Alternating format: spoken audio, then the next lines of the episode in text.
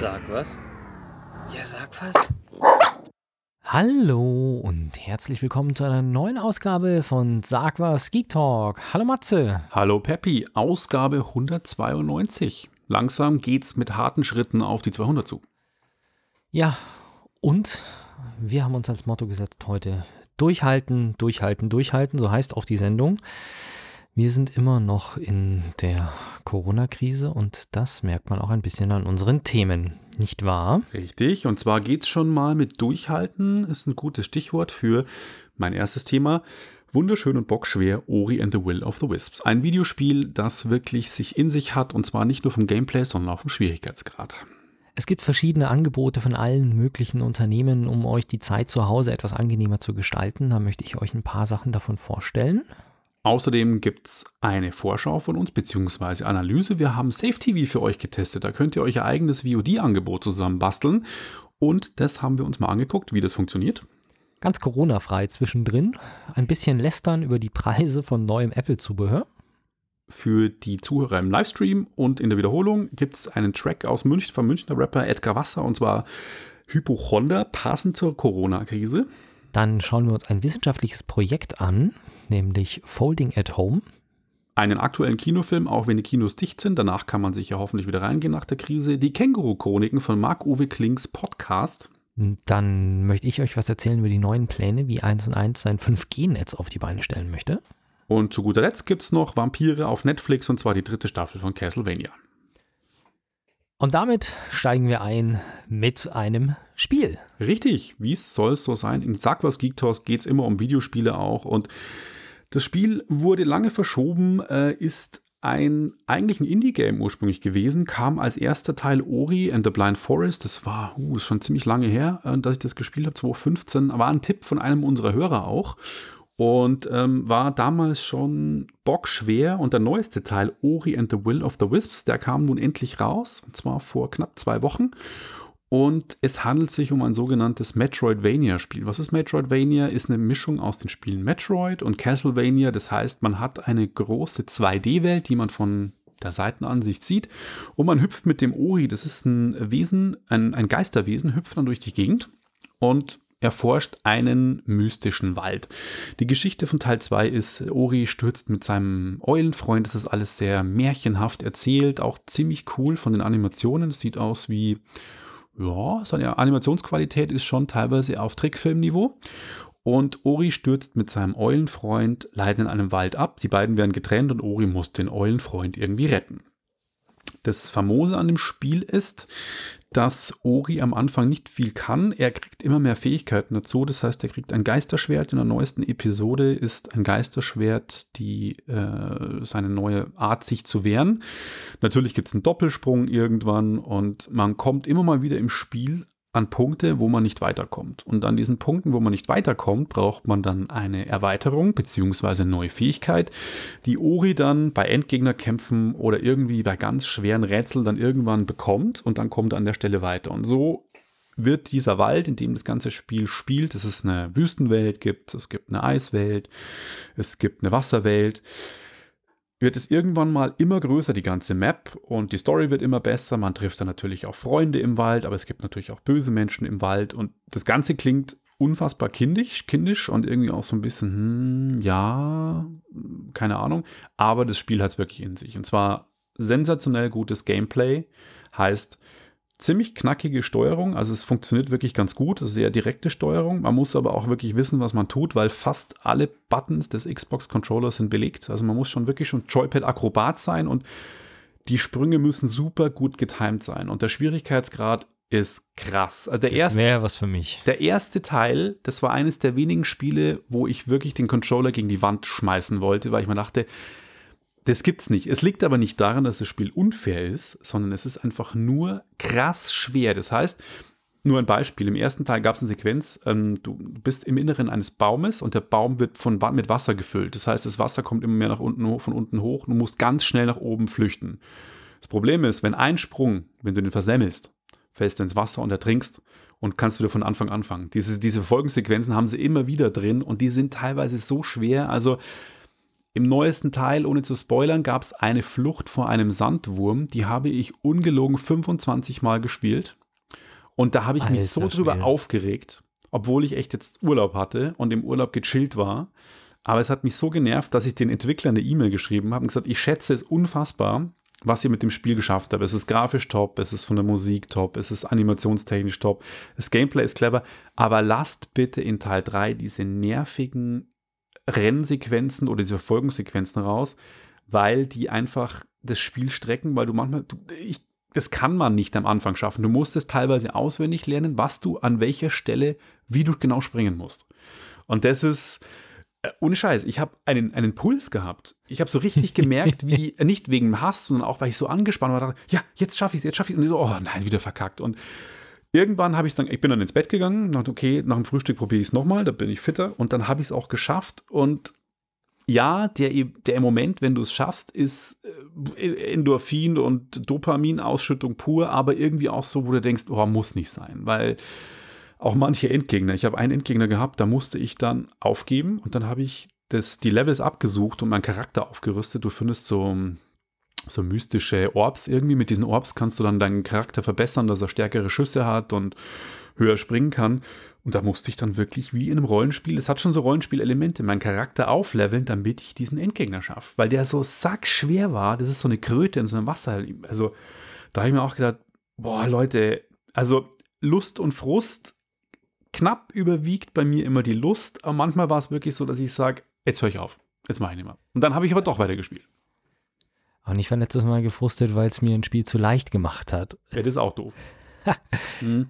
Ich habe mich original bei Ghost Recon Breakpoint wollte ich eine Mission machen, habe mir gedacht, okay, da ist schon ein feindliches Lager und ich habe gar nicht gecheckt, dass ich das gar nicht ausheben muss und wollte das ausheben, bin dann gestorben und bin dann direkt am Ziel quasi aufgewacht und mir gedacht habe so, okay, der Respawn-Punkt ist mir zu krass. Dann habe ich ja. mich von da aus raus teleportiert in einen Biwak. Und hast es nochmal gemacht. Und bin wieder zu Fuß hingelaufen, den Kilometer, um dann nochmal das Lager auszunehmen.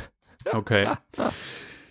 Ja, zum Thema Ori nochmal. Was mich besonders freut an der Geschichte ist, dass Ori nicht ein Multimillionen-Dollar-Projekt eines amerikanischen, japanischen oder sonst was Studios ist, sondern es ist ein österreichisches Spiel. Die Moon Studios sind äh, Österreich, ist ein österreichisches Studio und ähm, es sind, der leitende Entwickler heißt Thomas Mahler und ähm, er war früher bei Blizzard Entertainment angestellt, die unter anderem World of Warcraft gemacht haben. Und die Entwickler sind auf der ganzen Welt verteilt. Das heißt, die sitzen nicht alle in Österreich, sondern das sind wirklich Entwickler und Programmierer, Grafiker und Musiker, die auf der ganzen Welt verteilt sind. Also es ist so ein ja, internationales Cloud-Projekt, muss man so sagen. Und ähm, sie haben wirklich lange in einem Spiel äh, entwickelt. Es sollte eigentlich, glaube ich, schon Mitte letzten Jahres kommen und wurde immer wieder verschoben. Ähm, übrigens, die Moon Studios gehören zu den Xbox Game Studios, sind also ein Teil der Microsoft Game Studios, was natürlich auch finanzielle Förderung ist. Deswegen kommt das Spiel nicht nur für die Xbox, sondern auch für Windows-PCs raus, basiert auf der Unity Engine und um es zusammenzufassen, wenn man sich mit schweren Jump'n'Runs, mit cleverem Spieldesign auseinandersetzen kann, was wirklich brillant aussieht, auf jeden Fall spielen. Es gibt einen Easy Mode auch. Also das heißt, ich habe es auf normal gespielt. Für Leute, die sich quasi nicht so quälen wollen, wurde jetzt der Easy Mode eingeführt. Den habe ich nicht ausprobiert, aber ich glaube, damit ist es handsamer. Da kann man sich ja dann wahrscheinlich auch die Sprungsequenzen ein bisschen vereinfachen oder sogar abkürzen, überspringen. Ähm, auf jeden Fall empfehlen für mich ein sensationelles Spiel, muss ich wirklich sagen. Oh, okay. Jetzt musst du mir noch mal kurz auf die Sprünge helfen. Castlevania kenne ich mit diesem Hin- und Herlaufen. Das ist quasi, also jetzt sei mir nicht böse, aber Castlevania ist für alle, die sich es nicht vorstellen können, im Prinzip wie bei Super Mario.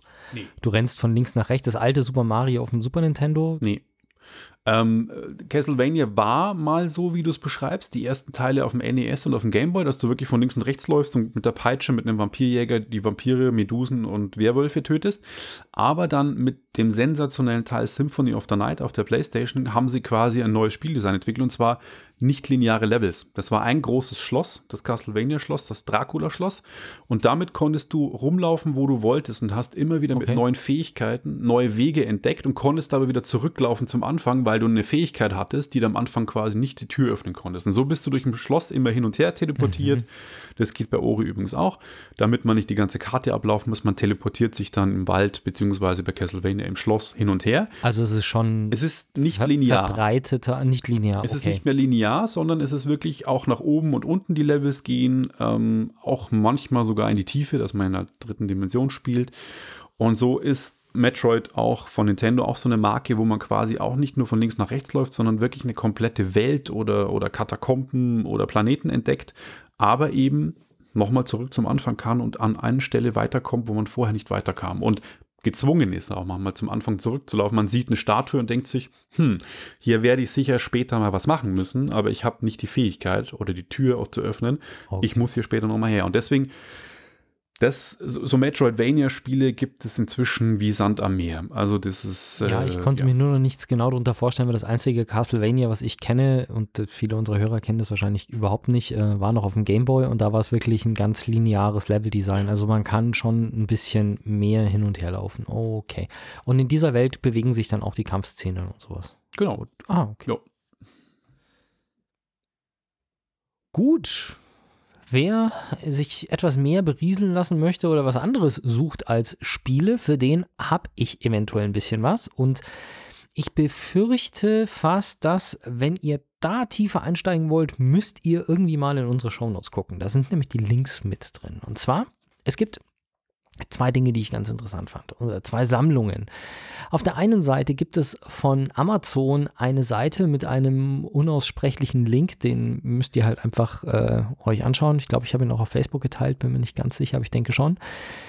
Da gibt es eine Menge an gratis Kindle E-Books und ihr müsst nicht einen Amazon Kindle haben, sondern es gibt eine Kindle-App für Android, iOS, also egal welches digitale Lesegerät ihr habt, ihr könnt da auf die Kindle E-Books zugreifen. Und da ist halt eine Auswahl an Belletristik, Kinder- und Jugendbüchern, Sach- und Kochbücher und so weiter, alles für 0 Euro drin. Das heißt, ihr könnt euch jetzt, wenn ihr gerade viel Zeit zu Hause verbringen müsst, dann könnt ihr euch da mit Lesen ein wenig die Zeit vertreiben. Und da sind auch ganz, ähm, ganz nette Sachen dabei, weil da auch so ältere Sachen dabei sind, die ich mir jetzt einfach mal gesichert habe, ob ich sie jetzt lese oder nicht. Also Was bei manchen denn? Dingen ist es natürlich fies, weil zum Beispiel jetzt äh, Goethes Faust. Teil oh, 1 ist gratis dabei. Hm. Teil 2 so habe ich zumindest nicht gesehen. Dann ähm, Return of Faust.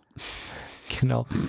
Äh, die geheimnisvolle Insel, Schuld und Sühne ist dabei, Krieg und Frieden ist dabei, Robinson Crusoe ist dabei, der Glöckner von Notre Dame Teil 1 und das Gespenst von Canterville. Also sind, ich glaube, mehr so, äh, auch so, so britische Krimi-Geschichten sind, glaube ich, mehr dabei. Also ich habe da das eine oder andere gesehen, was auch in Sherlock Holmes auftaucht. Ähm, wie gesagt, Kinder- und Jugendbücher und dann halt auch so ein paar Sachbücher, Kochbücher, solche Geschichten. Also da ist schon, schon ein bisschen was dabei. Es ist jetzt nicht irgendwie, dass da gerade die Top-Romane verschenkt werden, aber so, ja, Kochen, Kinder und ein bisschen ältere Literatur ist da durchaus dabei und kann man mitnehmen und muss man nicht, aber es ist schön, dass es da ein bisschen was gibt und ich denke, ein, zwei Bücher findet jeder, der ja da lesen kann und reinschauen kann. Und dann hat sich die Netzwelt, netzwelt.de, hat sich die Mühe gemacht, mal ein, einen Überblick über Gratis-Angebote zusammenzustellen. Und da geht es zum einen, welche Mobilfunkprovider mehr Datenvolumen anbieten. Das ist ja momentan auch bei einigen so, ähm, dass sie ja, einfach das Datenvolumen aufstocken oder nicht so krass drosseln, wenn es aufgebraucht ist. Und die haben da das Ganze kategorisiert nach Videostreaming und TV. Dann gibt es ein paar Konsolenspiele oder kostenlose Spiele für Konsole und PC. Es gibt bei Steam, glaube ich, ab und äh, wird momentan ein bisschen was verschenkt und äh, hier und da gibt es immer Angebote, wo Spiele verschenkt werden. Jetzt gerade etwas mehr eben in der Corona-Sperre. Google Play und iOS mhm. im App genau. Store gibt es ganz viele Spiele. Die Monument Valley 2 wird gerade verschenkt für Google Play Store und im iOS. Genau. Store. Sehr Dann cool. Musikstreaming haben sie ein bisschen was. Office-Tools, klar, wie zum Beispiel Microsoft Teams ist ja momentan auch umsonst. Und dann auch so Sachen wie Workouts von zu Hause und solche Geschichten. Also da lohnt sich mal einfach mal reinzugucken, wenn ihr irgendwie nicht wisst, wie ihr euch oder auch eure Kinder irgendwie beschäftigen wollt. Ich meine, klar, Kinder, Musikstreaming, Spiele, nicht den ganzen Tag, aber so ein bisschen spielen lassen und dann ab in Workout und dann Mittagsschlaf. Ins Bett. Ja, das stellst du dir sehr einfach vor. Ja. Gut. Nee, aber zum Beispiel bei den Büchern von Amazon sind eben so ein paar Sachen dabei, wie man sich auch mit Kindern in Kinder gut beschäftigen kann. Je nachdem, wie das ist, wer Homeoffice machen muss, hat dann natürlich mehr oder weniger Probleme. Aber ich glaube, dass es momentan das größere Thema ist, Kinder so zu beschäftigen, dass du als Erwachsener noch halbwegs deinem Homeoffice-Job nachgehen kannst, wenn du denn einen hast, ähm, als dass es jetzt darum geht, ob du dass dich irgendjemand danach beurteilt, ob du in der Krise deine Kinder zu viel auf dem Handy spielen hast lassen oder sowas. Ich ja. glaube, da sind die Prioritäten momentan ganz verschoben. Also ich will nicht den Eindruck erwecken, Kinder sollten nur vorm Fernseher sitzen, aber harte Zeiten erfordern auch harte Mittel. Oh, ja. Krasser Spruch. Nee. Also es ist eine Übersicht, viele verschiedene Dinge eben lesen, spielen, gucken, hören, Workout, alles Mögliche ist mit dabei. Schaut rein, durchhalten mit Content heißt der Punkt. Da sind zwei Links drin. Einmal direkt zu Amazon, wo ihr direkt aus eurem Konto die Bücher euch kostenfrei sichern könnt. Und wenn ihr sie einmal gekauft habt, also für 0 Euro gekauft habt, dann sind sie halt in eurer Bibliothek. Und deswegen habe ich mir da jetzt auch einfach ein paar Sachen mitgenommen, die ich nicht in nächster Zeit lesen möchte. Aber so Sachen wie Krieg und Frieden ist eine Sache, vielleicht habe ich irgendwann mal Bock, das zu lesen. Und ja, die ganzen anderen Geschichten. Es ist auf jeden Fall nicht verkehrt, da ein bisschen was zu haben.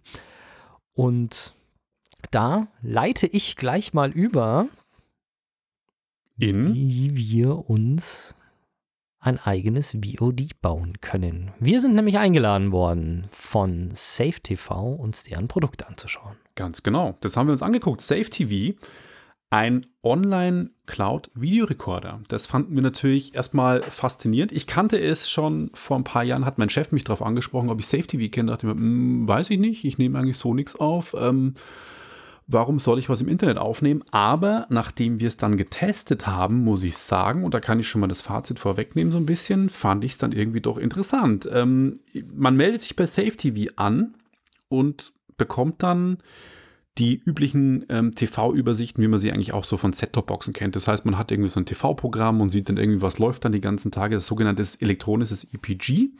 Und dann sieht man, was man aufnehmen will. Und das Coole an der Geschichte ist, was Safe TV eigentlich bietet, sind sogenannte Channels. Das heißt, ich möchte mich für eine Serie interessieren, wie bei uns. Und das fand ich sehr witzig, weil wir das beide gleichzeitig getestet haben. Die Simpsons. Die Simpsons. Genau. Natürlich. Wir fanden die Simpsons faszinierend. Es gab einen Simpsons-Channel bei Safe TV und wir klicken auf den Simpsons-Channel und tatsächlich wurden alle Aufnahmen von Pro7 Simpsons programmiert, was dazu führt, dass du unfassbar viel, weil Simpsons anscheinend in Heavy Rotation auf Pro7 läuft, echt viele Folgen. Ich glaube, zwei am Tag, oder? Es kommen, na, nee, nee.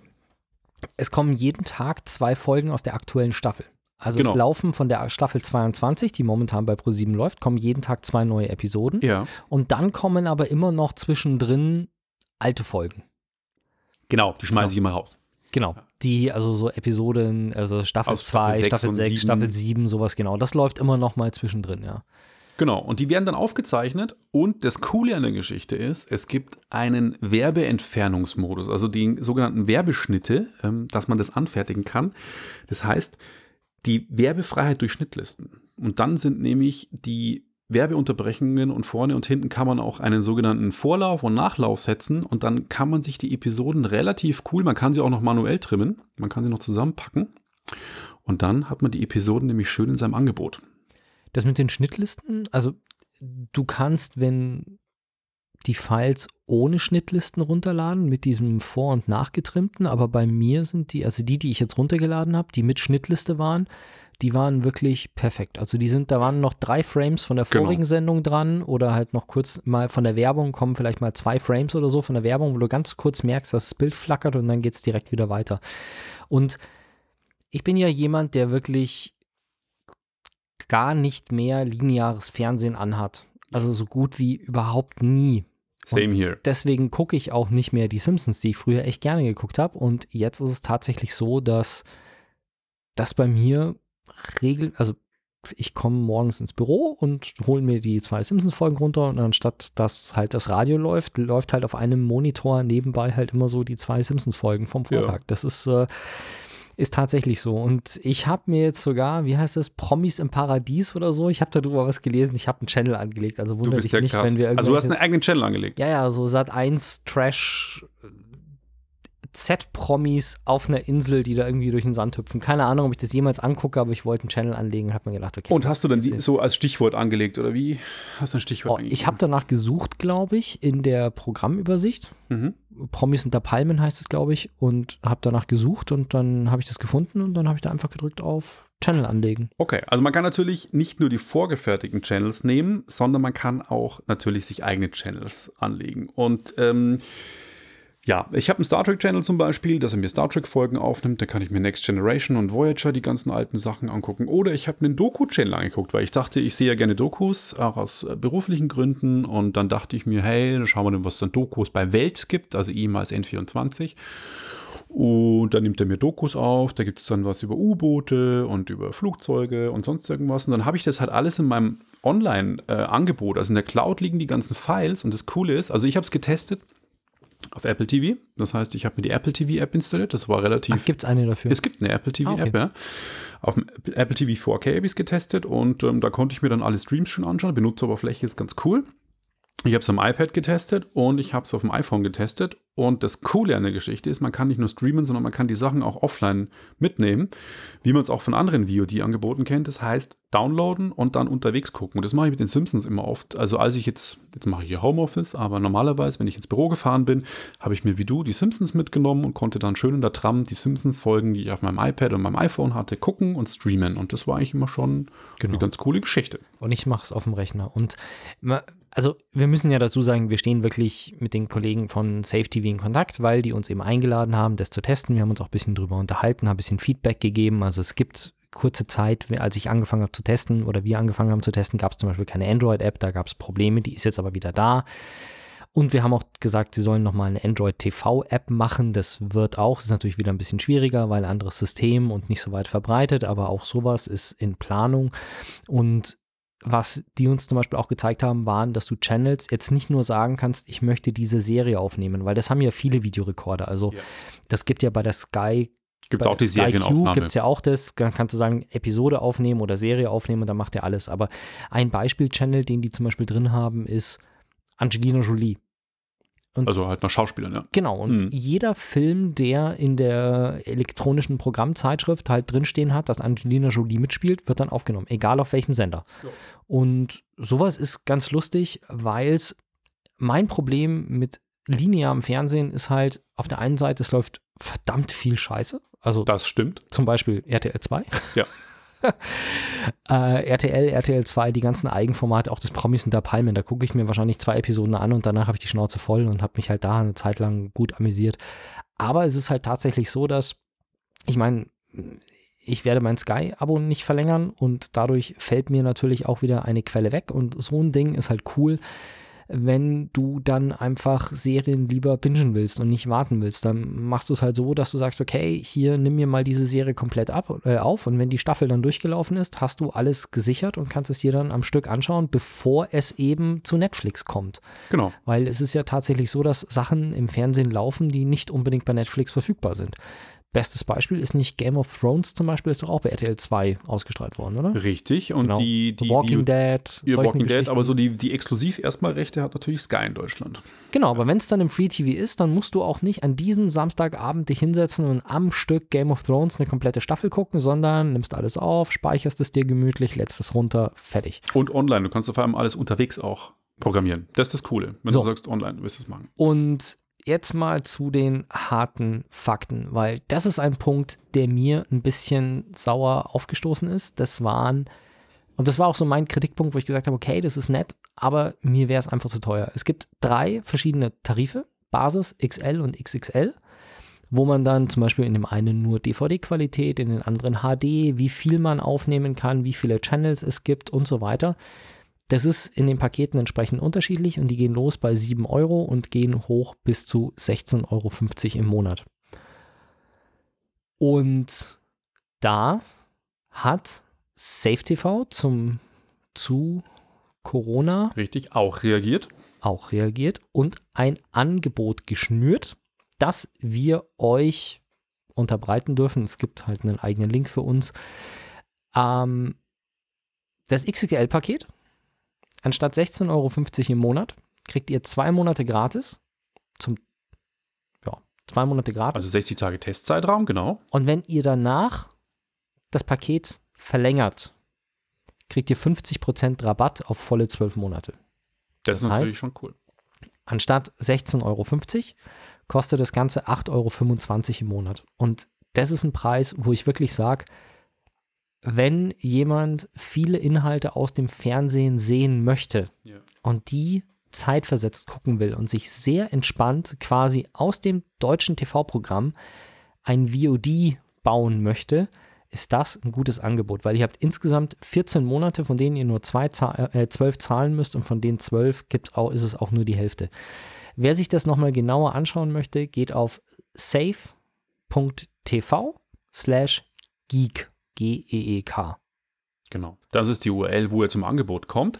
Kurzen Disclaimer noch, was das Thema betrifft. Ähm, eigenes VOD-Angebot. Achtung, es wird natürlich irgendwann auch gelöscht. Das heißt, die Files bleiben nicht bis anno dazu mal bei den Servern von SafeTV, sondern nach 60 Tagen ist eine verlängerte Speicherzeitraum jetzt von 30 auf 60 verlängert, wegen dem Corona auch.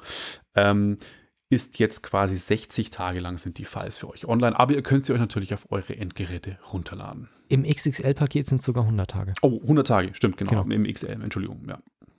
Genau. Ja, genau. Man kann es runterladen und ja, damit auch genug zu Safe TV. Ich, wie gesagt, ich meine, meine Online-Zeit oder meine, nicht meine Online-Zeit, meine Fernsehzeit hat sich äh, stark erhöht. Bei mir auch so. Also ich sehe das genauso. Ich meine, ich mache beruflich auch VOD, aber habe jetzt echtes genossen, weil gerade die Simpsons, ich bin leider wieder bei den Simpsons oder natürlich auch andere Serien, die gibt es halt manchmal nirgendwo im VOD zu finden. Man möchte es nicht glauben, die gibt es nicht bei Amazon, die gibt es nicht bei Netflix, die gibt es nicht bei Sky, die gibt es nicht bei Maxdome, sondern die kriegst du halt nur im linearen Fernsehen. Und was mache ich? Ich schaue mir das nicht an. Ich brauche keine Set-Top-Box, sondern ich nehme das halt quasi online dort auf, speichere es in meiner Cloud, streams dann oder lade es mir runter und hab's halt. Und das ist halt ein cooler Vorteil.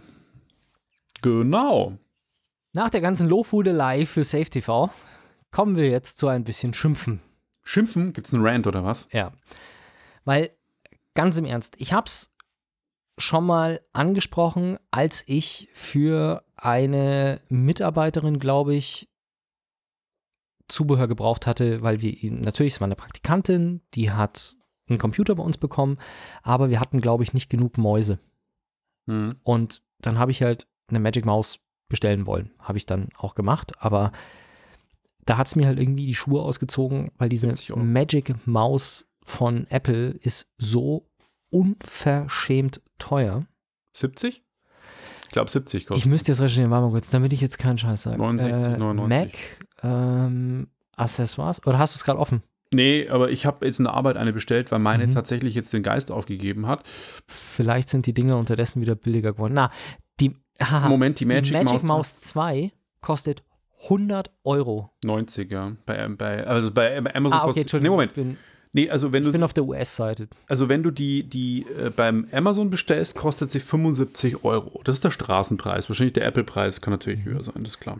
Und dann nochmal, also die Magic Mouse 2 ist ein Witz im Vergleich zur Magic Mouse 1, weil die Magic Mouse 2 ist das designmäßig. Genau, identisch. Nee, das ist eine dermaßen ausgemachte Katastrophe, dieses Ding, dass Wieso? du das Teil einfach, weil die, ah, im App- 99 Euro im Apple Store tatsächlich, weil die Magic Mouse hat einen, äh, wie heißt der, Lightning-Anschluss Ja. zum Laden. Weißt du, wo der sitzt? An Ich der. Unterseite. Ja. Meine Magic Mouse 1, wenn die Batterie leer ist, nehme ich die Akkus raus, packe neue Akkus rein und kann die Maus benutzen. Wenn bei einem Mitarbeiter von uns die Magic Mouse 2 leer ist, kann der nicht mehr arbeiten. Ja, das stimmt. Das ist einfach, Das verstehe ich auch nicht. Das ist mit, der, mit den Batterien war das echt super. Ja. Das hat auch super lange Also ich, gehalten. meine, ich schmeiß da ja keine Batterien weg. Ich nehme da meine Akkus, Akkus, raus. ja. Ich habe äh, Eneloop XXL, Ja, genau. wie die heißen, neue Akkus rein, bam, die anderen super geil, unkompliziert, funktioniert einfach. Diese neue Maus, tatsächlich, Mitarbeiter sitzt da, scheiße, ich habe vergessen, meine Maus zu laden. Ja, dann kann ich jetzt eine halbe Stunde nicht arbeiten, bis das scheiß Ding wieder geladen ist. ja, ja, es ist. Dann ist es schweineteuer. Das Magic Trackpad 2, okay, es ist größer geworden. Ich mag Trackpads. Ich habe auch das Magic Trackpad. Aber mein Magic Trackpad hat halt keine Ahnung, wie viel gekostet. 90 Euro oder sowas. Das neue kostet 150. Genauso wie die Magic, das Magic Keyboard. 149 Euro Listenpreis bei Apple für eine Tastatur, die zwar flach ist und gut ausschaut, aber die ist meiner Meinung nach keine 150 Euro wert, vor allem weil die Vorgänger alle billiger waren und auch nicht so großartig viel unterschiedlich sind. Und das Ganze hat sich fortgesetzt mit dem iPad-Zubehör. Hm, Der Apple Pen für das iPad, der erste hat wie viel gekostet? Ein Hunderter oder 110 Euro hat, glaube ich, der erste Magic, Magic, äh, Magic Pen, Apple Pen Nee, Apple gekostet. Apple Pencil. Apple Pencil. Jetzt muss ich kurz gucken, ich bin gerade hier in meiner Aufnahme verrutscht. Jetzt finde ich nicht mehr, wo wir aufnehmen. Apple Naja. Pencil, ja. Der neue kostet wie viel? 100 oder 130? 135. Äh, Das ist ein, das ist Ja. ein Witz. Und auch mein, ähm, mein Tastaturcase für ein 11 Zoll iPad war schon unverschämt teuer. Was heißt das, 170? Ja, irgendwie sowas. Also ich habe mir ein iPad gekauft und habe dann halt äh, auf mein 700 Euro iPad nochmal über 300 Euro Zubehör draufgelegt, so in der Richtung, ja. mit den zwei Sachen. Da verdienen sie nochmal gut Kohle. Und damit war das Ding halt über 1000 Euro teuer. Und ich habe nicht das größte iPad. Ich habe kein UMTS-Modul oder 4G-Modul drin, sondern halt nur ein iPad mit mittelgroßem Speicher. Und jetzt ist es halt einfach so, das neue iPad wurde ja vorgestellt. Ich will gar nicht aufs iPad eingehen. Das neue iPad ist nochmal besser geworden, cooler geworden, schneller geworden. Super, die iPad Pro, ich, die Es ist nicht mal schneller. Das ist ja das Beste. aber die iPad Pros in ihrer Leistungsfähigkeit möchte ich überhaupt nicht einschränken. Das ist ein Top-Tablet und das ist meiner Meinung nach, deswegen habe ich auch ein iPad. Das iPad ist das beste Tablet auf dem Markt und fertig. Ähm, aber die neue Tastatur geht los bei 350 Euro Mhm. Für das 11 Zoll. Und das für das große 12,9 Zoll kostet, glaube ich, über 400 Euro oder um die 400 Euro. Ja, und dann haben sie, es sind auch noch die scheiß Tasten. Ich, ich finde die Tasten auch furchtbar. Aber gut, das ist eh diskussionswürdig wie die neue Apple-Tastatur. Bei den MacBooks finde ich auch scheiße, aber Ja, da Naja. gehen sie auch wieder zurück auf das alte Design. Irgendwie. äh, das äh, Butterfly war ja eine Zeit lang die Katastrophe und jetzt heißen sie ja Scissor, glaube ich. Und die neue Tastatur für die iPads Pros sind ja Scissor-Tasten wie in den neuen MacBook Pros, die angeblich weniger ausfallen, aber ich finde sie trotzdem vom Druckpunkt her nicht gut. Dafür gibt es jetzt ein Trackpad und beleuchtete Tasten für das 350 Euro Tastatur-Dings. Ja. Beleuchtete Tasten sind eine nette Sache, definitiv. Da bin ich, äh, bin ich dafür, dass das ein Trackpad eingebaut ist, auch okay, aber sei mir nicht böse. Es gibt im Zubehörhandel und Logitech ist eine Firma, der, glaube ich, keiner, der jemals mit Logitech gearbeitet hat, wird Logitech abstreiten, dass die nicht in der Lage sind, Tastaturen zu bauen. Sowohl äh, für PCs, Macs als auch Zubehörtastaturen. Und Logitech-Tastaturen sind bei weitem nicht so teuer wie Apple-Tastaturen. Also da ist einfach, Apple baut gute Sachen, das ist keine Frage. Die haben gute Hardware, aber irgendwo ist halt echt einfach so ein Limit beim Preis erreicht, wo ich sage, hey, komm, Leute, es, es muss auch mal gut sein mit der Gewinn, Gewinnsucht. Ja, sie übertreiben es, aber vielleicht kriegen sie es jetzt mal reingedrückt, weil jetzt gibt es ja schon Diskussionen, dass das neue iPhone sich nicht verkaufen wird. Entweder kommt es gar nicht wegen Corona dieses Jahr und es kauft keiner mehr, weil die Leute jetzt ihr Geld zusammenhalten müssen, weil die Wirtschaft einen Bach runtergeht und deswegen keiner mehr iPhones kauft. Aber das wird man dann alles sehen. Aber ich gebe dir recht, ich habe bei dem Preis auch geschlackert und das neue iPad Pro halte ich für eine komplette Abzocke, weil es nicht wirklich besser ist als das, was wir schon vor zwei Jahren oder eineinhalb Jahren beim iPad Pro präsentiert bekommen haben. Nichtsdestotrotz muss ich sagen, mh, die Magic Maus, die ich im Büro hatte, die erste mit den Batterien noch, die hat wirklich fünf Jahre im Dauereinsatz gehalten, bis sie jetzt vor kurzem den Geist aufgegeben hat. Deswegen habe ich eine Magic Maus 2 jetzt kaufen müssen. Und da habe ich leider auch ein bisschen mich geärgert über die Akkuladefunktion, die mit dem Lightning-Stecker unten völlig sinnlos ist. Macht keinen Sinn.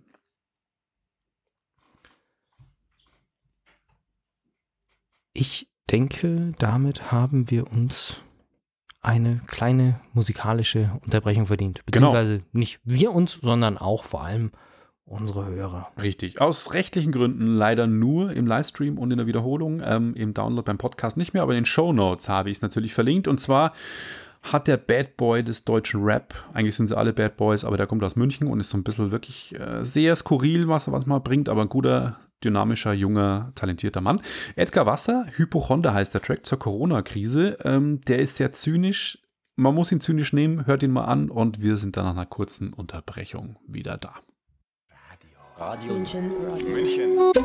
Radio München.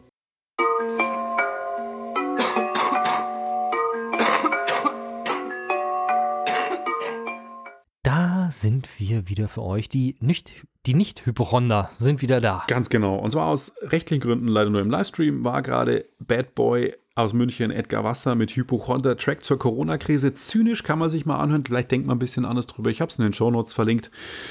Und äh, hoffen wir, dass der junge Mann ein neues Album irgendwann auf den Markt bringt. Aber wir haben noch ein Corona-Thema, nicht wahr, Peppi? Es tut mir ja schon fast ein bisschen leid, dass ich so viele Corona-Themen oder dass wir so viele Corona-Themen hier in der Ach, Spiegel Online haben. tut es gar nicht leid. Die haben jedes, Aber jede Meldung so. es ist momentan wirklich so, ich muss bei Google News, normalerweise lese ich immer Google News in der Früh auf das dieses für dich und da ist es bunt gemischt, Politik, Technik, alles drum und dran. Aber selbst wenn ich das für mich aufmache, ist momentan fast nur Corona drin. Und äh, wir kommen halt langsam an den Punkt, wo es ab und zu mal was gibt, von wegen irgendjemand verlängert irgendwelche Maßnahmen. Es gibt eine gewisse Anzahl an Toten hier und da und ähm, irgendwie, es wiederholt sich vieles. Ich weiß es nicht. Aber ich möchte etwas Positiveres machen, was auch zeigt, wie Zusammenhalt entsteht durch die Krise. Also es gibt viele Projekte, wo Leute für ältere oder für Risikopatienten oder für, für potenzielle Risikopatienten einkaufen gehen, ihnen helfen.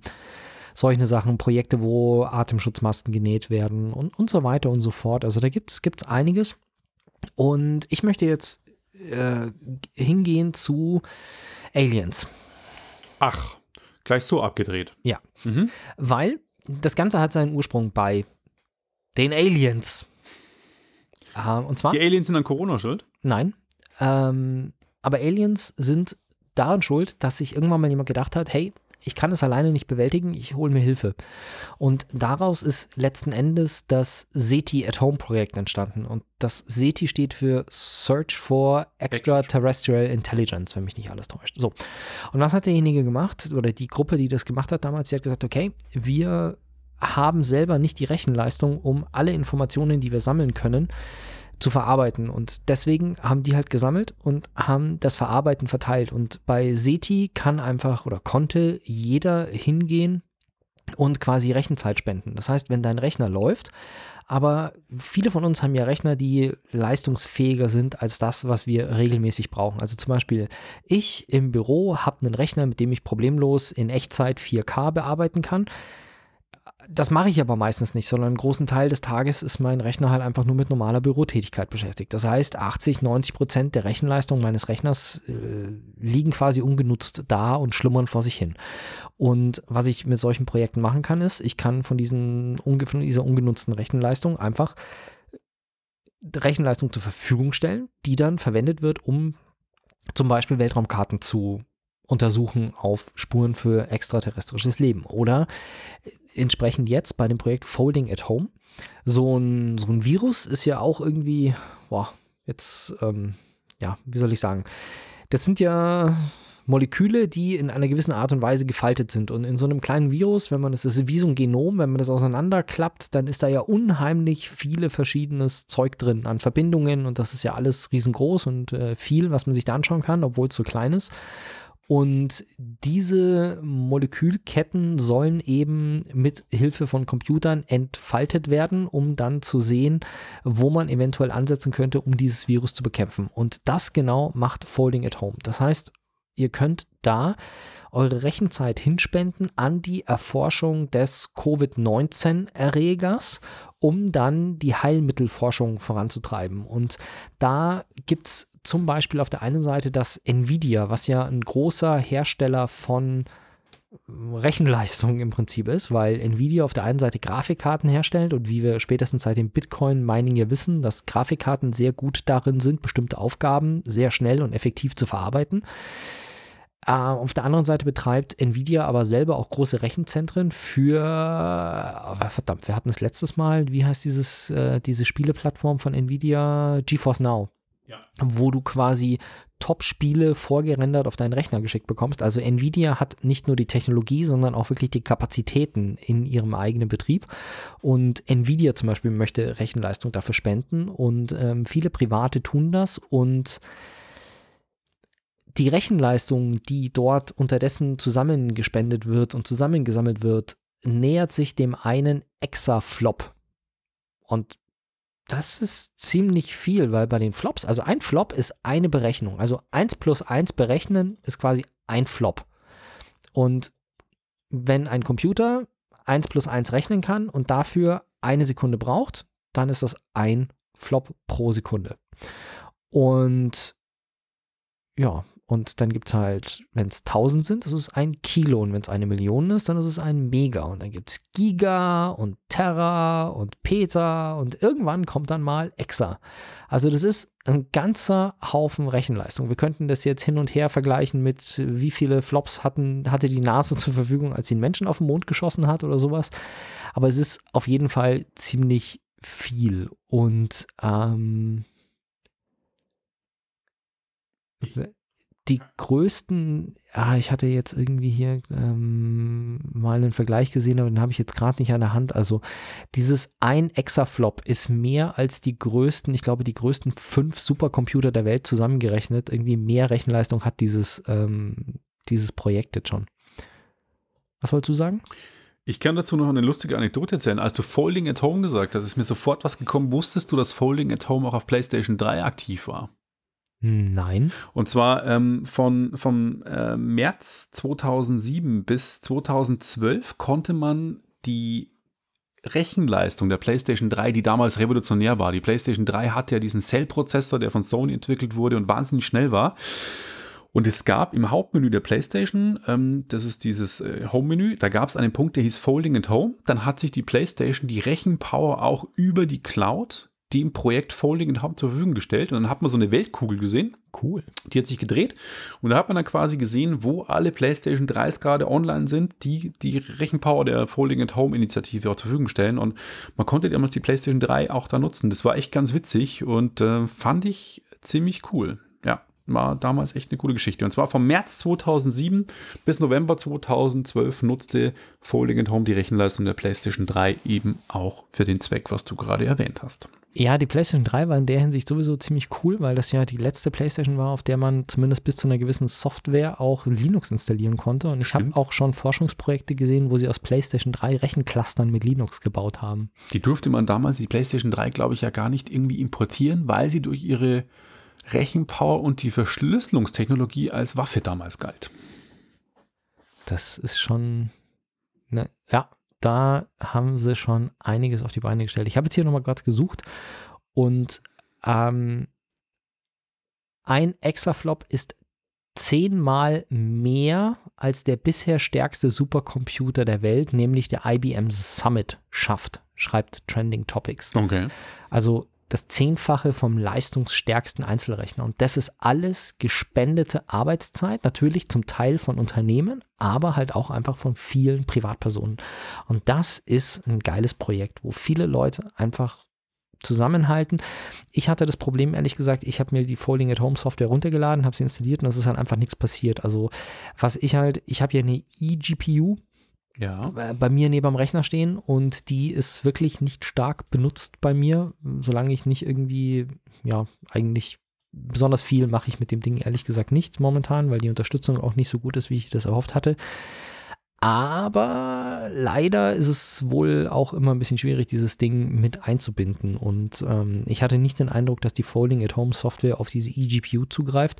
Vor allem, weil ich irgendwie sowieso nicht besonders viel gesehen habe, dass sich da ähm, tut. Vielleicht werde ich mir die Software jetzt aber nochmal installieren, weil ich den Eindruck habe, dass die Verteilung jetzt besser funktioniert. Als ich das vor zwei Wochen selber getestet habe oder vor eineinhalb Wochen, war es tatsächlich noch so, dass das Projekt noch nicht richtig bei der Verteilung war. Weil die Sache ist halt, die vom Folding at Home Team äh, definieren quasi die Pakete und die Pakete werden dann an die verschiedenen Rechner verteilt. Und am Anfang war wohl noch nicht so viel da, was sie verteilen konnten, sodass nicht jeder, der Rechenzeit gespendet hat, auch wirklich Aufgaben hatte, die er abarbeiten konnte. Und dann habe ich mir gedacht, okay, bevor die Software jetzt, und die ist, man muss leider sagen, die gewinnt keinen Designpreis, also sie schaut aus wie so eine Windows 95 Software oder Windows 3.1 Software. Und das ist einfach so ungewohnt auf dem Mac und die ist auch ziemlich überladen, unübersichtlich, wenn man nicht weiß, was man tut. Deswegen habe ich die relativ schnell wieder runtergeschmissen. Aber ich glaube fast, ich werde mir die nochmal holen, weil das ist einfach eine Sache, wo ich auch mitspielen will und einen Teil dazu beitragen will, weil es ist ein geiles Projekt und letzten Endes, seien wir ehrlich, ähm, je schneller da irgendwas passiert, desto schneller dürfen wir wieder auf die Straße. Stimmt. Von kleinen Viren gehen wir zu Kängurus. Richtig, und zwar, wer mal wieder lachen will, der sollte sich die Känguru-Chroniken reinziehen. Gibt es einen Podcast, der ursprünglich 2009 vom, mh, würde ich mal sagen, Liedermacher, Schreiber Marc-Uwe Kling in Berlin geschrieben wurde und äh, ist nun als Kinofilm verfügbar. Leider äh, tragisch, ich habe ihn noch kurz vor der Corona-Krise und der Schließung der Kinos im Kino gesehen. Die Kinos muss man gerade so ein bisschen unterstützen. Also jetzt geht es ja nicht, aber wenn die Kinos wieder öffnen sollten, dann geht ins Kino, nutzt es. Das war eh so eine gebeutelte Branche und man sollte jetzt auch wirklich die unterstützen. Dann gibt es vielleicht gar keine Lichtspielhäuser mehr, weil alles bloß noch ins VOD kommt. Oder, noch schlimmer, es gibt nur noch die großen Fetten und nicht mehr die coolen kleinen. Ganz genau, Also richtig. das ist, ähm, ich glaube nicht, dass sowas wie, also diese großen Cineplexes wie das Matheser oder eben die, die, wie heißen die, Max? Cinemax. Cinemax, Nee. dass die pleite gehen, sondern Aber denen geht es auch schon schlecht. Also denen geht es auch schlecht. Also ja, man sollte alle unterstützen. Die Multiplex brauchen es aber weniger, glaube ich, noch als die kleinen. Auf jeden Fall, die Känguru-Chroniken kamen am 5. März ins Kino und ich war so ein bisschen skeptisch. Ich habe die Bücher nie gehört, die, äh, die, die Bücher nie gehört, die Hörbücher nie gehört und auch die Bücher nie gelesen. Aber viel Gutes davon gehört und ich bin da mit meiner Frau rein, weil wir lachen wollten und äh, fanden das wirklich sehr amüsant. Hast du die Bücher gelesen? Nein, es ist bloß so, dass auf der Amazon-Startseite mir jetzt regelmäßig das an, äh, angeboten wird, aber ich glaube, das ist nur so ein blödes Log-Angebot für Audible Ah, auf der Amazon-Startseite. Und ich habe letztes Mal schon als Versehen fast einen Audible-Account äh, geöffnet und ein Abo abgeschlossen, weil ich auf irgendein Hörbuch geklickt hatte, weil da dabei stand 0 Euro. Na toll. Auf jeden Fall ähm, ist der Film von Dani Levy gemacht. Ähm, Marc-Uwe Kling, der Autor, hat auch das Drehbuch geschrieben und lustig ist, animiert, das Känguru ist natürlich ein animiertes Känguru. Das wird auch gesprochen von Marc-Uwe Kling. Und um was geht es denn überhaupt? Also Marc-Uwe Kling ist ein in Berlin-Kreuzberg lebender Kleinkünstler, der so ein bisschen, ja, so also sich durch, durchschlägt nicht viel Kohle hat. Und irgendwann klopft der Nachbar und der Nachbar ist das abgefuckte ähm, Anarcho-Känguru. Und dieses Känguru ähm, hat schon ein paar derbe Sprüche drauf, ist total linksliberal und dann geht es um einen äh, wirklich rechtspopulistischen äh, Politiker. Ja, äh, Jörg heißt Jörg Dwix, ähm, der von der Alternative zur Demokratie, ein Schuft, der Böses dabei denkt, dass es die AfD repräsentieren soll, kurz AZD in dem Buch. Und der hat, ähm, der ist der Chef der Unsere Heimat AG. Und die wiederum wollen natürlich alles fair kommerzialisieren und sind natürlich ganz schlimme Finger. Und das Anarcho-Känguru, dem passt es natürlich überhaupt nicht. Und dann gibt es eine Geschichte eben, dass das Anarcho-Känguru ihm die Hasenpfote klaut. Das ha die Hasenpfote ist das Maskottchen von diesem AZ, AZD-Politiker und das ist dann quasi so der Plot der Geschichte. Er ist nicht wirklich tiefgehend und er ist nicht wirklich, aber es sind ein paar so coole Pointen und, und Seitenhiebe auf momentane zeitgenössische Sachen. Er hat auch so ein bisschen Gesellschaftskritik dabei. Und das Känguru, ja, lässt halt so ein paar richtig geile Sprüche raus. Und man muss dazu sagen, weil ich war halt auch skeptisch, ein deutscher Film mit einem animierten Känguru, das muss scheiße aussehen. Aber Trickster ist die Visual Effect Firma, die unter anderem für große Hollywood-Filme, also auch wirklich Captain America und so Visual Effects gemacht haben. Und das Känguru sieht verdammt geil aus. Also das muss man wirklich sagen, das wirkt vom, vom Licht her wirkt es perfekt, wie es in die Umgebungen reinpasst. Dass du merkst nicht, dass da was reinkopiert ist und es interagiert auch mit den Schauspielern. Es boxt, wie es für ein Känguru gehört, durch die Gegend.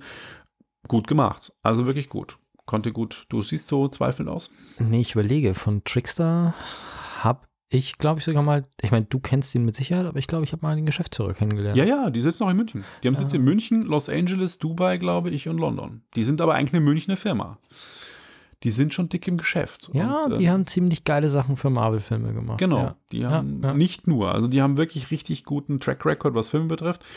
Und jetzt eben auch nochmal Käng die Känguru-Chroniken und das ist wirklich ein äh, cooler Film. Trickster habe ich hier gerade offen, die haben für Iron Man, X-Men, Iron Man 2, X-Men, Erste Entscheidung, Captain America, First Avenger, Marvels, The Avengers, Cloud Atlas, Iron Man 3, White House Down, The Return of the First Avenger, Avengers, Ant-Man, Pixels, ähm, Independence Day, Wiederkehr, Guardians of the Galaxy, Spider-Man Homecoming, Thor, Black Panther, Jim Knopf, äh, Lukas der Lokomotivführer, Black Widow und die Känguru-Chronik. Die Visual Effects gemacht, also wirklich Ja, die wissen, was sie Die tun, wissen, also- was sie tun. Und Genau. äh, das zeigen sie auch in dem Film und äh, mal, man kann sich mal deutsche Komödien noch reinziehen. Das ist wirklich nette Unterhaltung, den kann man sich mal mit der ganzen Familie anschauen. Und ich fand ihn sehr, sehr amüsant, den Film, muss ich wirklich sagen.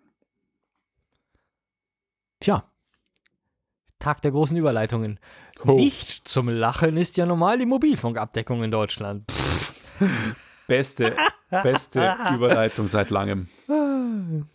Naja, gut, aber ich meine, dass die Netzabdeckung in Deutschland scheiße ist, darauf, haben, darüber haben wir uns schon öfter geärgert. Und, Ja, und äh, darüber ärgern sich viele, also alle, die irgendwie, also nicht alle, eigentlich nur die, die ein Handy mobil mit Internet benutzen wollen, die, die ärgern sich über die Netzabdeckung. Und äh, die Vergabe der 5G-Netze, da haben wir uns wieder mal international lächerlich gemacht, weil wir noch diskutiert haben, wer jetzt was bauen darf, während in anderen Ländern schon 5G-Netze stehen. Aber jetzt haben wir es endlich vergeben und eine schöne Sache ist dabei rausgekommen, hoffentlich. Neben den drei großen Providern, Vodafone, Telekom und O2 bzw. Telefonica, darf auch 1 und 1 sein eigenes 5G-Netz aufbauen. Und das ist eine coole Geschichte. Das wird natürlich schwerer für 1 und 1 und wir haben auch schon mal darüber berichtet, dass es in Deutschland eine kleine Neuigkeit gibt, nämlich dass die Telekom und Vodafone offensichtlich zusammenarbeiten wollen, was den Ausbau angeht. Sprich, nicht jeder pflanzt an der gleichen Stelle sein eigenes Modul hin, sondern die Telekom baut halt hier eins hin und Vodafone baut da eins hin und dann teilen die sich die Dinger und rechnen das intern ab, sodass wir nicht übermäßig, weil wir brauchen sowieso schon genug 5G-Masten, aber dass nicht im überall drei stehen müssen, sondern dass einer einen hinsetzt und dann an die anderen vermietet. Und eins und eins plant eben auch an diesem Ausbau teilzunehmen und ähm, baut halt eigene Infrastruktur aus. Aber das Problem bei der Geschichte ist ja, dass es nicht reicht, wenn du da irgendwo so einen Masten hinstellst, sondern dieser Masten muss ja auch irgendwo angebunden werden. Also der braucht hinten, auf gut Deutsch gesagt, einen Glasfaseranschluss, mit dem er das Ganze dann auch wieder ans Internet weitergeben kann, dieser Mast. Und äh, der Glasfaserausbau ist ja in Deutschland jetzt auch nicht unbedingt der beste weltweit. Und so ist es so, tatsächlich 1 und 1 hat selber Glasfaser und auch nicht wenig, aber viel zu wenig, um ganz Deutschland abzudecken. Und da hat 1 und 1 jetzt ein Abkommen geschlossen mit dem Bundesverband Breitbandkommunikation, kurz BREKO. Und ja, über dieses Abkommen scheint es so, dass 1 und 1 wohl Zugriff bekommen wird auf 200 Glasfasernetze in Deutschland, die sie dann nutzen können, um ihre 5G-Masten anzubinden. Und das ist eine Sache, die mir wirklich positiv auffällt im 5G-Ausbau. Wir liegen zurück, wir sind hinterher, wir werden niemals auf die Qualität kommen, die China vorlegt. Auch die USA sind weiter als wir, was 5G Singapur? angeht. Singapur, äh, wobei ich, ja, Singapur ist flächenmäßig, glaube ich, nicht so, nicht so schlimm wie Deutschland. Aber ähm, ich meine, China hat auch nur die großen Städte, aber die haben halt echt große Städte mit echt vielen Leuten drin. Aber ich finde das bei allem Geschimpfe über das deutsche Netz, es ist eine schöne Sache, die wir bei 5G sehen, dass Mobilfunkunternehmen, ob sie das freiwillig tun, aus Kostengründen oder aus Regie oder aus Gesetzgebungsgründen dazu gezwungen werden, ist mir egal. Aber wir sehen, es tut sich was weg von wir investieren, damit wir, wir investieren nur für unsere Kunden von dieser marktgetriebenen Egomanie hin zu mehr Kooperation, weil die Netzabdeckung ist das, was am wichtigsten ist. Und es gibt vieles drumherum. Ich bin selber 1 und 1 Kunde, ich mag 1 und 1, die machen gute Tarife. Dafür bekomme ich halt manche Sachen vielleicht nicht, die ich bekommen würde, wenn ich bei Vodafone bin, aber ich bin preissensitiv. Ich brauche einfach nur ein Telefon, was funktioniert, mit dem ich Geschwindigkeiten nutzen kann oder mit dem ich Internet surfen kann. Und vielleicht würde ich bei Vodafone, wenn ich direkt bin, eine höhere Geschwindigkeit bekommen. Ich habe keine Ahnung. Ich habe jetzt vielleicht 20 Mbit, vielleicht würde ich beim Vodafone 40 Mbit bekommen. Aber mir reichen die 20 Mbit. Ich bin zufrieden. Ich habe alles, was ich brauche. Dafür zahle ich wenig und ich bin happy. Und ich will, dass man sich halt aufgrund solcher Sachen den Provider aussucht. Welche Services kriege ich? Wie oft kriege ich ein neues Handy? Wie viel Volumen habe ich jeden Monat? Was kostet der Spaß? Und nicht gezwungen ist, zu einem Provider zu gehen, weil das der einzige ist, der in halbwegs in Reichweite meines Wohnorts vielleicht einen Masten stehen hat, sodass ich nur mit einem einzigen telefonieren kann. Das ist eine Entwicklung, die ich positiv sehe und wo ich hoffe, dass wir das in Zukunft öfter sehen werden beim Aus. Ich freue mich natürlich auch, weil ich auch 1-1-Kunde nun bin. Und zu guter Letzt. Da fällt mir ein, ich habe dich empfohlen. Ich muss mal auf meine Rechnung gucken, ob da irgendwo eine. Müssen wir direkt mal nachgucken, nicht, ob ich mal nach, Prämien bekommen habe für dich. Aber wir kommen zu den Vampiren. Als guter Letzt gibt es noch einen Serientipp und zwar Castlevania. Die dritte Staffel wurde auf Netflix am 5. März veröffentlicht. Wir hatten ja zu Beginn der Episode heute schon Metroidvania bezeichnet. Da haben wir Castlevania schon ein bisschen besprochen. Castlevania ist eine Spieleserie in den 80er Jahren von Konami gegründet und natürlich ist der Name irgendwie Castle für Schloss und Transylvania, deswegen Castlevania zusammen. Es geht um Dracula, der alle 100 Jahre mit seinem Schloss irgendwie erscheint und dann von einer legendären Vampirjägerfamilie der Belmonts irgendwie gejagt wird. Und davon gab es jetzt schon zwei Staffeln auf Netflix. Die dritte wurde eben veröffentlicht. Die hat zehn Episoden. Ist in HD mit Dolby Atmos verfügbar und ähm, ist wieder kein Kinderkram wie schon die Episoden vorher. Also wenn eine Zeichentrickserie einen Jugendschutz-Pin abfragt, dann weiß ich genau, okay, da geht es zur Sache und es ist auch so. Da werden Leute zerhackt, es fliegen äh, Gliedmaßen durch die Gegend, Vampire fetzen sich mit irgendwelchen Monstern, es gibt Sexszenen, ähm, ja, also es geht ordentlich zur Sache und die Geschichte wird weitergespannt. Der Sohn von Dracula, Alucard, ist Dracula rückwärts, kommt wieder vor, der wiederum von irgendwelchen legendären äh, Vampirjägern aus Asien Besuch bekommt und ähm, die anderen Vampir-Clan-Ladies, die versuchen irgendwie die Menschheit zu unterjochen, indem sie die Menschen nur noch äh, versuchen quasi als Vieh auf, äh, in, in Zäune zu halten, damit sie was zum Ernähren haben. Und dann gibt es noch... Ja, vor allem die österreichischen Vampire, gell? Wieso die österreichischen Vampire? Ja, weil die Ladies sind ja in der Steiermark. Das finde ich das Geilste. Das spielt alles in Europa und Mhm. das Schloss der vier Vampirdamen, also die eine heißt Lenore, die andere heißt Camilla und dann nochmal zwei. Ja. Das Schloss steht in der Steiermark und die wollen von so? der Steiermark den Bereich, die wollen nicht die ganze Menschheit unterjochen, sondern ihr Reich über die Steiermark hinaus, ja, Styria. Also ich meine, du hast das auf Englisch angeschaut wahrscheinlich. Ich habe es auf Englisch angeguckt. Genau, ja. Styria- Teilweise. te- te- Styria. Styria ist äh, die Steiermark. Und das geht Ach, tatsächlich, krass, die ja. wollen ihr Reich ausweiten von der Steiermark zu der aktu äh, zu der vorigen, zum vorigen Reich von Dracula, was ja in äh, Rumänien. Rumänien. liegt. Genau. Genau. Also die wollen quasi von Österreich bis nach Rumänien ihr Reich ausweiten. Also das sind Österreicherinnen, die Damen. Also hast du es quasi auch geguckt? Ja, und ich weiß nicht, es war, wie gesagt, manchmal, Jugendschutz ist natürlich immer so eine Sache, klar, und es gibt mal ein paar böse Szenen, aber es gab wirklich, ich glaube, es war Episode 8 oder 9. Mhm. Ich bin da 10 oder 15 Minuten vorm Fernseher gesessen und ich konnte es nicht fassen, was auf dem Bildschirm passiert. Weil Wieso? es waren immer so vier, es waren vier Stories quasi parallel. Ja. Diese Einmal- Schlacht. Genau, es gab äh, zwei Schlachten. Also da wird parallel, sieht man einmal, was auf dem Schloss der Vampir-Ladies passiert. Man sieht, was mit ähm, Bel dem Belmont äh, passiert, Ja. in der Stadt, in der er ist, was, glaube ich, schätze ich mal, irgendwo in Deutschland ist. Dann sieht man Alucard und dann noch irgendwas. Und das, diese drei parallel. Und das, wie du sagst, man hat vorher schon irgendwie Sexszenen gehabt, die aber sehr harmlos waren. Und es gab vorher schon irgendwie Kämpfe, die sehr harmlos waren. Und dieses sehr, diese Episode war einfach der absolute Höhepunkt, weil es nur hin und her geschalten hat zwischen Sex und Gemetzel. genau. Und ich bin einfach da gesagt, mir so, äh, wa- wa- was passiert da? So viel Ich fand es ein bisschen Eindruck. zu krass.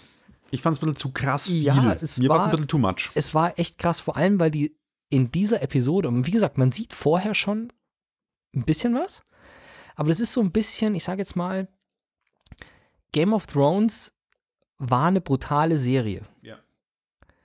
Und dann kam die Bluthochzeit. Ja. Und das ganze brutal wurde neu definiert. Ja. Und dann ging es brutal weiter und dann kam die Schlacht der Bastarde und es wurde nochmal neu definiert. Und irgendwie ist diese, ich weiß gar nicht, was es war, ach, du, du weißt, welche ich meine und ihr werdet es merken, welche ich meine. Das war für mich so ein Wendepunkt, wo ich mir gedacht habe, wow.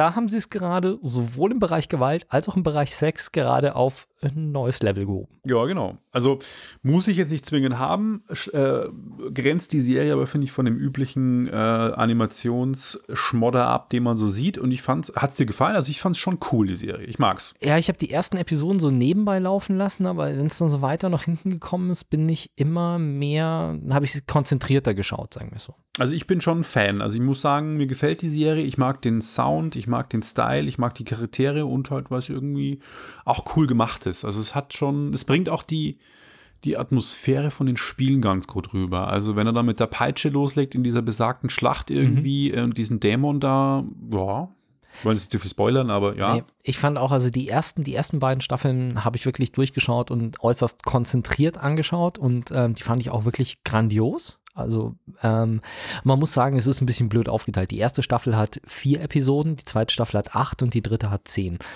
Ähm, also ich habe es fast gar nicht gemerkt, dass ich von Staffel 1 auf Staffel 2 gesprungen bin, weil die habe ich einfach so am Stück wupp, Die erste war so ein. Testballon. Ich glaube, da wollte der, der Produzent und Netflix gucken, funktioniert sowas. Ja.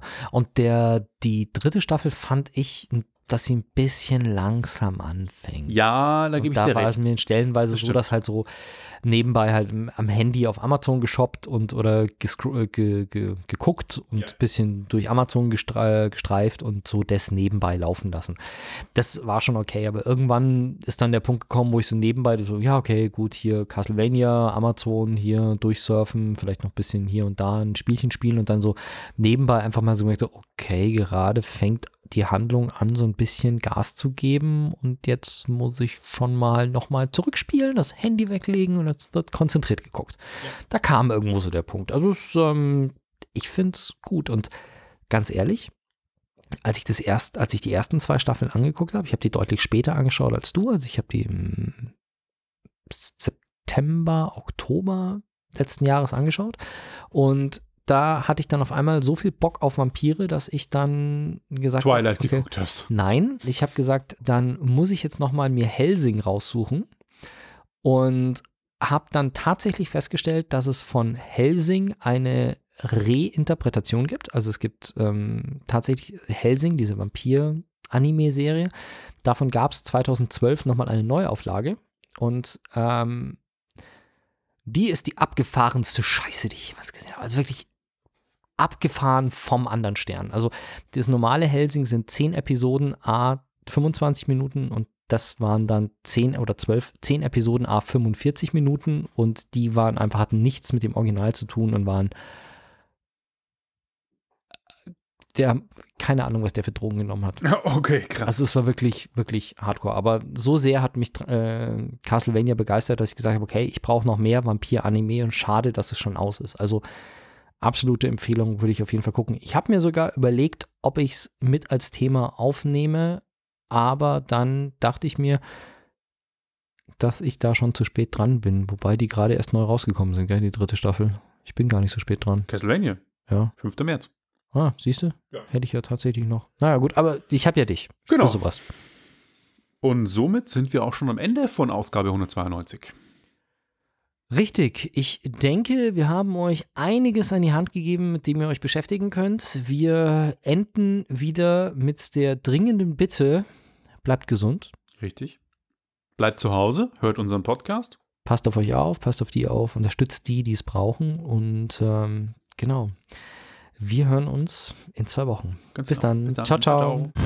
Wenn euch das nun gefallen hat, dann liked uns auf facebook.com slash sagwaspodcast und abonniert uns auf iTunes oder im Podcatcher eures Vertrauens. Alle Infos zur Show, den Themen und alle Folgen gibt es auch auf www.sag-was.com. Fragen, Anregungen und Feedback nehmen wir gerne über Facebook oder als Kommentar auf der Website entgegen. Und wenn ihr gerade Zeit habt, dann bewertet uns doch bei der Podcast-Plattform, auf der ihr uns gefunden habt.